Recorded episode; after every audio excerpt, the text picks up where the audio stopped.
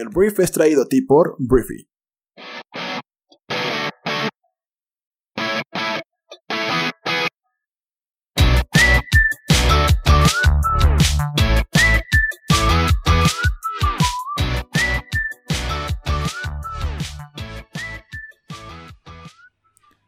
Buenos días, Briefers. Bienvenidos a esto que es el Brief. Yo soy Arturo Salazar, tu anfitrión y uno de los fundadores de Briefy. Hoy es, ¿qué día es hoy? Martes 11 de febrero.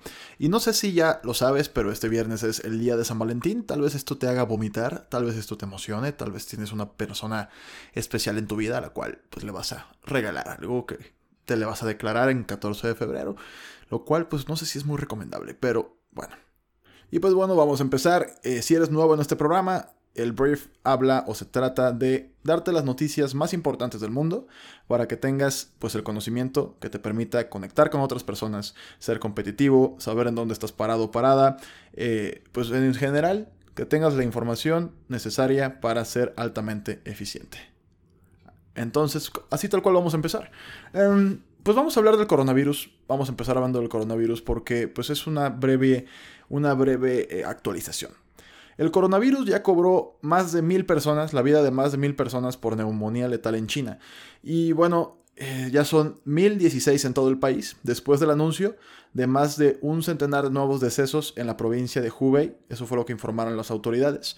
La Comisión de Salud de Hubei eh, confirmó también otros 2.097 nuevos casos de la infección en esta provincia del centro de China, en cuya, en cuya capital, Wuhan, surgió el brote en diciembre. Entonces, ahora hay 42.638 casos confirmados en China, según cifras publicadas por el gobierno. Se cree que el nuevo virus surgió el año pasado en un mercado que vende animales salvajes en Wuhan. Entonces, em, el presidente chino Xi Jinping se reunió con personal sanitario y pacientes afectados en un hospital en Pekín el lunes, donde pidió más medidas decisivas para contener la epidemia. Y bueno, un equipo de expertos internacionales de la Organización Mundial de la Salud llegó a China el lunes eh, dirigido por Bruce Iwart, que este supervisó la respuesta de la organización en el año 2014 a la epidemia de ébola en el oeste de África. Entonces, pues yo espero que pues, el equipo correcto permita que esto se controle lo más posible. Em, es una enfermedad que pues, nos mantiene a la defensiva. Más allá de su poder letal que nos pueda asesinar, no. O sea, la neta es que no nos puede matar así como que a toda la humanidad. En, relación a que, eh, pues es una neumonía, pues no es una enfermedad terminal. Pero eh, el problema aquí es que puedes saturar un sistema de salud público y pues no tener la capacidad de atender a muchas personas si esto se sigue propagando. Entonces así lo vamos a dejar por hoy. La noticia es que en China ya murieron más de mil personas, hay más de 42 mil personas infectadas. Eh, a nivel global ha bajado un poquito el tema, o sea, lo que se ha comunicado, se ha logrado, no sé si de alguna forma se ha logrado eh, pues mantener igual, las cuarentenas se han hecho bien, pero en China la cosa está complicadísima.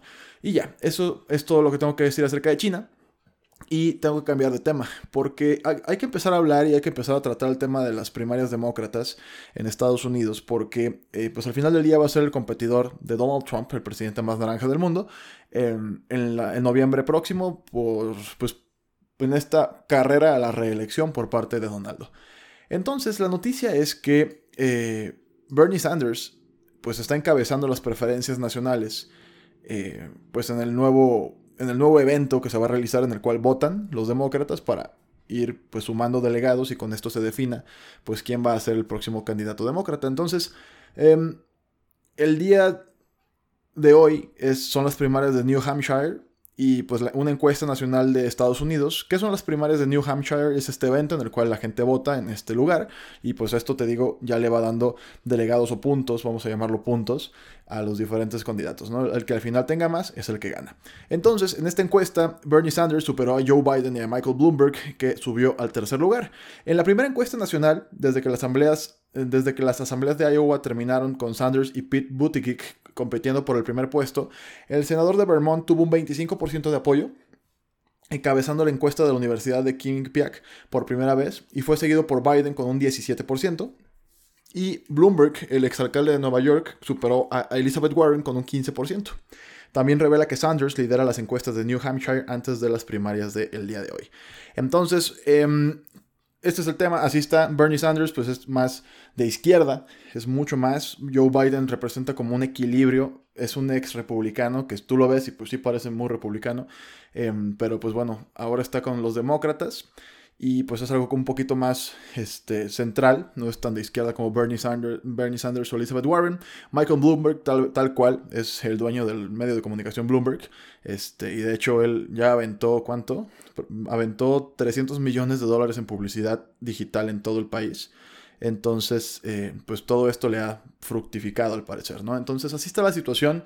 Eh, Bernie Sanders hasta este momento, pues es el que podríamos decir que lleva la delantera para ser el próximo candidato demócrata. Ya lo intentó en el año 2016 en contra de Hillary Clinton y no lo logró. Y pues este año, él dijo algo interesante el otro día. Él afirmó que si hay una alta participación en todos estos eventos primarios en los diferentes estados de Estados Unidos, si mucha gente vota, él está confiado de que va a ganar. Entonces, pues vamos a ver si se le hace. Y te digo, pues, es relevante hablar de esto. Eh, es muy importante ver quién va quedando. Eh, alguien como Donald Trump, pues va a requerir a alguien tal vez muy diferente. Para poder realmente competir, porque si no va a ser pan con lo mismo, ¿no? Va a ser como, bueno, si te pareces mucho, por ejemplo, Michael Bloomberg. Me queda claro que no es la misma persona, son diferentes perfiles, pero provienen del mismo lugar, que es el tema empresarial. Eh, Michael Bloomberg sí trae una agenda climática fuerte, o sea, hay, diferencias, pues. Pero no sé si alguien como Michael, como Michael Bloomberg sea capaz de ganarle a Trump. En cambio, alguien como Elizabeth Warren o tal vez como Bernie Sanders, eh, pues que sí tienen una perspectiva en la cual quieren cobrar más impuestos a las personas ricas, que quieren eh, eliminar la deuda estudiantil de todo el país, personas que quieren un, un, un, sistema de salud público gratuito y de calidad para todo Estados Unidos. Eso sí son medidas que pues son súper distintas, ¿no? Entonces, pues vamos a ver quién, termina llevándose esto el día de mañana, pero pues es interesante irle siguiendo la pista porque, como ya lo dije, pues depende, de, pues si Donald Trump se va a reelegir, hay gente que lo da por hecho. Yo sí creo que hay candidatos dentro de los demócratas que pueden darle batalla, sobre todo Bernie Sanders o tal vez Joe Biden, tal vez, este, pero, pero bueno, por lo pronto el día de hoy es otro de los otro de los eventos de elección interna de los demócratas y veremos quién sale bien librado. Y bueno, tal cual. Em, vamos a hablar de otro tema. Y nos quedamos en Estados Unidos con algo que nos concierne a, este, a, México porque es hablar del muro. El muro fronterizo que hace algún tiempo íbamos a pagar los mexicanos. Después México se convirtió en el muro porque pues ahora somos los que detenemos a los migrantes en el sur eh, con la Guardia Nacional. Pero el tema es que el día de ayer los demócratas batearon, rechazaron el presupuesto de Trump eh, y los demócratas tienen la mayoría del Congreso, con lo cual pues literalmente pueden batearlo todas las veces que quieran. Entonces el borrador de presupuesto de 4.8 billones de dólares del presidente Donald Trump para el próximo año fiscal fue rechazado, que los demócratas dijeron que el plan traiciona a la promesa del mandatario de proteger los programas de salud y de seguridad social. El presupuesto financiaría las principales prioridades del presidente republicano, entre ellas la construcción de un muro en la frontera con México, al tiempo que recortaría miles de millones de dólares de los programas de redes asistenciales entonces, el, presupuesto es, en gran parte un documento político que sirve como punto de partida en las negociaciones con el eh, Congreso, con el objetivo de reducir la deuda y el déficit, y Trump propuso una vez más recortes abruptos a programas inmobiliarios, de medio ambiente y transporte, entre otros, ¿no? Entonces, los demócratas dijeron que la última propuesta de Trump incumple esta promesa, lo que, o sea, una promesa que hizo en el Estado de la Unión en su discurso la semana pasada, de proteger siempre los planes de seguro social y de Medicare, ¿no? Entonces, pues así está la cosa. Con los gringos, te digo, pues obviamente siempre tiene una oposición fuerte, eh, pero pues ya, esa es la situación. Y bueno, ayer no hablé de los Oscars, los premios de la Academia, porque en realidad es que con por, el tema de que era domingo yo seguía de viaje, no alcancé a recopilar suficiente información para poder darte algo que pues pudiera ser eh, relevante y tal vez una perspectiva distinta. Pero eh, pues como tal vez ya sabes, pues eh, Parasite, esta película surcoreana, pues se llevó la noche. O sea, se llevó la noche. La realidad es que fue una sorpresa muy interesante el hecho de que pues una película hiciera historia de esta manera, ¿no? ¿Por qué hizo historia? Porque ganó por primera vez una película extranjera el premio a la mejor película de la academia. Eh, fue dirigida, es dirigida por Bong Joon-ho. Bong Joon-ho. No estoy muy seguro cómo se pronuncia su apellido, a pesar de que ayer lo escuché un montón de veces ganando y ganando, ganando. Voy a decirle Bong. Eh, pues Bong lo logró, ¿no? O sea, logró junto con su equipo llevarse eh, varios Oscars. Se llevó cuatro, me parece. O sea, que se llevó mejor película, mejor director, se llevó mejor guion adaptado y se llevó uno más. que ahorita no estoy muy seguro cuál es. Pero bueno, el punto aquí es que pues hubo grandes ganadores. Este, Joaquín Phoenix se llevó el mejor actor, que la neta pues es algo que, yo creo que se veía venir desde hace algún tiempo, un papelazo, un discurso rarísimo, o sea, de verdad rarísimo. O sea, yo estaba así como, güey, ¿de qué hablas? O sea, no, no, te estoy entendiendo. Como que empezó por un tema ambiental, después se fue como a la, a la parte humana y la responsabilidad social de gente famosa, y así, o sea, como que, eh, digo, no, no, es que haya estado malo ni nada, pues, pero sí fue extraño, ¿no? Entonces, bueno, Parasite se llevó la mejor película. El mejor actor se lo llevó Joaquín Phoenix, que te digo con este discurso curioso. Este, Brad Pitt se gana su primer eh, Oscar como actor. Una, actuación por Once Upon a Time in Hollywood. Renee Zellweger eh, pues gana mejor actriz. Este, y pues bueno, Laura Dern se gana mejor actriz secundaria o de reparto. Y así. O sea, la realidad es que fue un evento padre. Tuvo algunas este, pues algunos elementos muy interesantes. Tuvo, por ejemplo, un, hombre con síndrome de Down presentando un premio, lo cual es algo que no se hacía tanto. Hubo una crítica frontal a, la, que no, se, no hubo ninguna nominación de una mujer para la mejor directora del, año, no hubo ninguna. Entonces, frontalmente los actores estuvieron criticando esto. También estuvieron criticando también la falta de diversidad. No hubo casi ningún afroamericano nominado tampoco. Entonces fue un evento interesante, este, y pues esto es lo que puedo decir de eso, ¿no? Entonces, como siempre, estos son solamente premios, que pues podrás estar de acuerdo, ¿no? Siempre está pues la gente indignada en redes sociales, ¿no? De que no, ¿cómo es que no ganó esta persona o aquella? Pero al final del día son premios y reconocen a lo mejor del cine del año y pues creo que este año, eh, pues yo creo que sobre todo Parasite no, yo, por lo menos yo no tenía duda de que debía ganar, a pesar de que había grandes películas como Mujercitas, como 1917, eh, o sea, estuvo bueno, la neta es que estuvo bueno, pero eso es lo que se puede decir. Lo más, o, sea, lo más relevante, lo más interesante, pues es esta gran victoria de los surcoreanos, haciendo historia y pues también su, la verdad, su humildad a la hora de recibir premios, pues ellos, ellos decían no, no esperar tantos premios, ¿no? Como en el segundo o tercer Oscar, el, director, este Bong, ya estaba diciendo que estaba listo para ponerse hasta las manitas con alcohol, pero pues seguía recibiendo premios y seguía recibiendo premios y pues qué chulada, qué chulada que la diversidad reine en Estados Unidos, que los extranjeros eh, también ganen y ganen y ganen premios que antes pues normalmente estaban destinados a los estadounidenses, no porque tengo algo en contra de ellos, sino porque simplemente la diversidad se debe celebrar siempre, ¿no? Porque nos hace más fuertes y nos hace mejores. Entonces, en los últimos años, solamente un, un estadounidense ha ganado el Oscar a Mejor Director. Los mexas, los mexicanos hemos ganado bueno, hemos, manadísima. Bueno, han ganado los mexicanos, el buen Cuarón, el buen eh, Guillermo del Toro, eh, Iñárritu, González Iñárritu, pues han llevado todo y este fin de semana se lo llevó un director surcoreano, fue el dueño de la noche. Entonces es lo que tengo que decir acerca de estos señores eh, de los Oscars, ¿no? Y ya. Ah, ¿Qué sigue? Voy a dar dos noticias mexicanas. Por un lado voy a hablar del Banco de México porque el Banco de México va a recortar nuevamente la tasa de interés de referencia en su anuncio de política monetaria del jueves, eso fue lo que dijo un sondeo de Reuters, en medio de un estancamiento de la economía local y a pesar de que recientemente la inflación superó la meta oficial. Entonces, según la encuesta, 23 de 24 analistas de bancos y casas de bolsa esperan que la autoridad monetaria disminuya las tasas de interés interbancarias en 25 puntos base a 7%, que de concretarse sería el quinto recorte consecutivo desde su reunión de agosto. Entonces, este, un participante de la encuesta pues espera que la tasa se mantenga en el actual 7.25%. Si no entendiste nada de lo que acabo de decir, no te preocupes. No, no, no, es, tan, no es tan normal este, hablar economía, hablar de procesos económicos o de, temas financieros. Este, la tasa de interés de un país lo que hace es qué tan barato o caro es un crédito. Es la tasa de interés base, ¿no? Con la cual eh, un país estimula el hecho de que gastes o no gastes tanto. Entonces, ¿para qué sirve disminuir la tasa de interés? Significa pues que te va a costar menos acceder a, capital, te va a costar menos acceder a dinero. Y esto promueve que la economía se active. Entonces, em, así funciona más o menos. Te digo, generalmente te digo, la tasa de interés es, una, es, una, es un indicador importante porque con eso pues se regula, se regula la actividad económica de un país. Entonces, el hecho de que la vayan a bajar, pues obviamente busca que los mexicanos vayamos y dispongamos de dinero para hacer cosas con él, ¿no? Gastarlo, endeudarnos o invertirlo en un negocio o lo que tú quieras hacer con eso, mientras el banco te lo dé. Entonces, eso es lo que está esperando el mercado y veremos si se concreta en las próximas horas o en los próximos días. Y por otro lado, hablando de México todavía, eh, el día de ayer pasó algo interesante. Porque, bueno, el Instituto para devolverle al pueblo lo robado es, pues es un organismo de gobierno federal que Andrés Manuel lanzó pues con mucho orgullo, hablando de que se iba a encargar literalmente de devolver todo lo que la corrupción de México se ha llevado pues al pueblo, literal.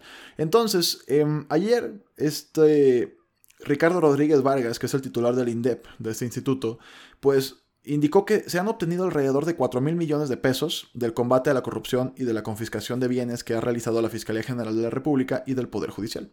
Lo cual es interesante. Em, la dependencia ha, logrado esta recaudación gracias pues, al trabajo obviamente de estas dependencias. Y también fue interesante cómo pues sacaron un cheque en la, conferencia matutina. Literalmente Andrés Manuel sacó un cheque, o, o no me acuerdo si fue o otro funcionario, que pues creo que eran 2 mil millones de pesos. Entonces es interesante lo, lo, que acaba de pasar, o sea, lo que sucedió el día de ayer, porque bueno, tú dices, bueno, eso es algo que creo que sí es inédito. El hecho de que, ok, estamos chambeando para disminuir la corrupción, para recuperar la lana, para confiscar, para castigar. O bueno, no sé si para castigar, porque la 4T es abrazos, no balazos, pues, y ellos no creen en la venganza, sobre todo Andrés Manuel, pero el punto es que estos son resultados. Y ahí es cuando uno dice, o sea, el hater de AMLO dice, ok, o sea, ¿cuál es la parte mala de esto? No? O sea, ¿cómo puedo criticar? Porque, digo, hay mucha gente que critica ciegamente y creo que es algo que deberíamos intentar erradicar. O sea, no, no, no podemos criticar ciegamente a alguien. Es imposible que alguien haga todo mal o todo bien. Entonces, en este caso, si no eres una persona fan de AMLO, lo entiendo, o sea, entiendo un poco lo que puedes llegar a pensar, Así como puede ser un AMLover, y también entiendo lo que puedes llegar a pensar. Pero esto, o sea, tener 4 mil millones de pesos que se han confiscado y se van a regresar, pues it's something. O sea, es algo que deberíamos aplaudir.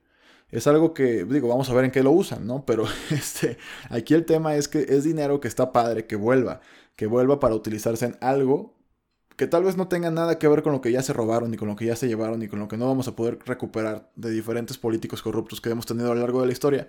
Pero creo que es algo, además de simbólico, que obviamente hace que la gente eh, eh, que adepta a AMLO diga, dude, pues el gobierno sí está haciendo algo. Y no solamente es comunicación social, sino que esto es algo que sí está haciendo el gobierno de Andrés Manuel.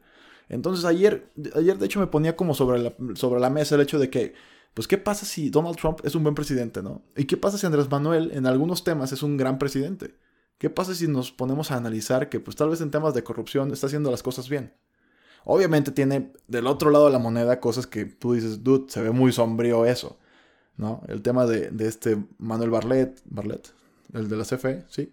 Este, y así como ese, como otras cosas que pues parecen actos de corrupción presuntos y pues hay una, no, se pela el gobierno, o sea, no, no lo hace y no, no, se esfuerza por eso que está bajo su administración y bajo su lupa y bajo su ala, pero te digo, este tipo de acciones de 4 mil millones de pesos, a menos de que alguien me explique cómo puede ser un circo, pan y circo para el pueblo, hasta ahorita no se me ocurre una manera en la que esto pueda ser simplemente distracción o simplemente algo que realmente no sea una devolución al pueblo, o sea, por lo pronto parece auténtico, ¿no? Que es un trabajo que se concretó.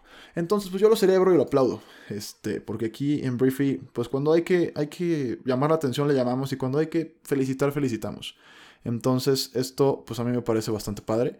Y, pues veremos si esto sigue sucediendo, ¿no? Y algo más que está pasando en México que también es interesante es el tema de los puentes. Em, empezó a circular la noticia de que pues, el gobierno de la 4T iba a eliminar los puentes vacacionales. Te voy a explicar un poquito cómo está este rollo. Miguel Torruco, que es el secretario de Turismo que tenemos actualmente, señaló el día de ayer que se estudia la posibilidad de crear nuevos fines de semana largos, los cuales se analizarán en conjunto con la Secretaría de Educación Pública. El funcionario federal no indicó en qué fechas podrían realizarse esos nuevos descansos y además Torruco confirmó que se eliminarán los fines de semana largos en fechas cívico-históricas en línea con la postura expresada por Andrés Manuel López Obrador. Entonces, em, a través de la cuenta de Twitter, dijo que... Em, se acordó respetar la conmemoración de la promulgación de la Constitución, el 5 de febrero, se mantiene. El natalicio de Benito Juárez, 21 de marzo, que pues AMLO es como uno de los mayores fans del universo de Benito Juárez. Y también el aniversario de la Revolución, que es el 20 de noviembre. Entonces, los demás al parecer van a estar pues en juicio y se podrían modificar. Que te digo, esto obviamente, a mí me encantan los titulares de las noticias y la gente que nada más, te digo, se queja por quejarse. Es como, Andrés Manuel quiere eliminar los puentes vacacionales y pum, pa, madrazos y pum, pa, pum, todo, ¿no? O sea, todo el mundo así como que súper alarmado. Y es como, ah, esperen, o sea, no, no reaccionen tan rápido, chavos. O sea, de entrada abran la nota. No solamente vean el titular, o no solamente... Porque ya hay gente, el otro día mi papá me pasó una nota del, del año 2016 que hablaba como el gobierno de la 4T había eliminado la plusvalía, y era una nota del economista. Pero cuando tú leías el, de alguna forma, la persona que lo hizo, algún ocioso, que mi papá nada más le dio forward, pues hizo todo un texto de cómo el gobierno de AMLO era un maldito, que no sé cuánto, y ah, como si te digo, golpes y golpes al gobierno. Y, y no tenía nada que ver lo que decía el texto del WhatsApp con la nota que abrías, ¿no? Ni siquiera era un tema nacional, era un tema nada más en la Ciudad de México del año 2016. Entonces, así como eso hay muchísimo. Entonces, por favor, no te vayas con la finta así nada más. O sea, no, no, no, no promuevas la, la desinformación, caray. No lo hagas porque no está chido. O sea, no está padre que la gente que no abra la nota real se envenene y crea que esto es verdad. O cualquier otra noticia, ¿no? Entonces, por lo pronto, los puentes no es que se vayan a quitar, algunos se van a quitar, otros se van a devolver, o sea, no es como que vamos a tener menos vacaciones, ni mucho menos, o sea, vamos a ver cómo queda, pues. Antes de empezar a, alarmarnos, vamos a ver cómo sucede, cómo queda. Por lo pronto, este, pues se mantienen los puentes que te dije, 20 de noviembre, 5 de febrero y 21 de marzo. Ahí el día de la, día de la independencia no, no, lo dijeron de entrada, vamos a ver qué pasa con el día de la independencia. Pero bueno, esa es la situación. Y con esto, con esta noticia, cierro este programa. Te agradezco mucho que hayas estado aquí. Recuerda que Briefy es un negocio. Briefy es una empresa que tiene una comunidad que genera contenido de diferentes tipos para desarrollar tus habilidades eh, suaves, para desarrollar tus habilidades duras, que seas mejor persona, que seas mejor profesionista. Tenemos una plataforma que es una aplicación móvil que tú descargas y tenemos la modalidad de pagarla porque es una suscripción. Es una suscripción que por 99 pesos al mes tú puedes acceder a todo nuestro contenido que está buenísimo, pero si quieres probarla, primero puedes acceder en estos momentos y puedes consumir todo el contenido. Entonces descarga la aplicación y prueba nuestro contenido y esperemos que te guste para que después te suscribas y podamos seguir generando más y mejor contenido como este podcast para ti y para el resto del mundo. Entonces, gracias por estar aquí. Por favor, comparte este programa con tus amigos, familiares, colegas, la persona que tú quieras que creas que le pueda servir. Y nos escuchamos el día de mañana en la siguiente edición de El Brief. Yo soy Arturo, que tengas un gran día. Adiós.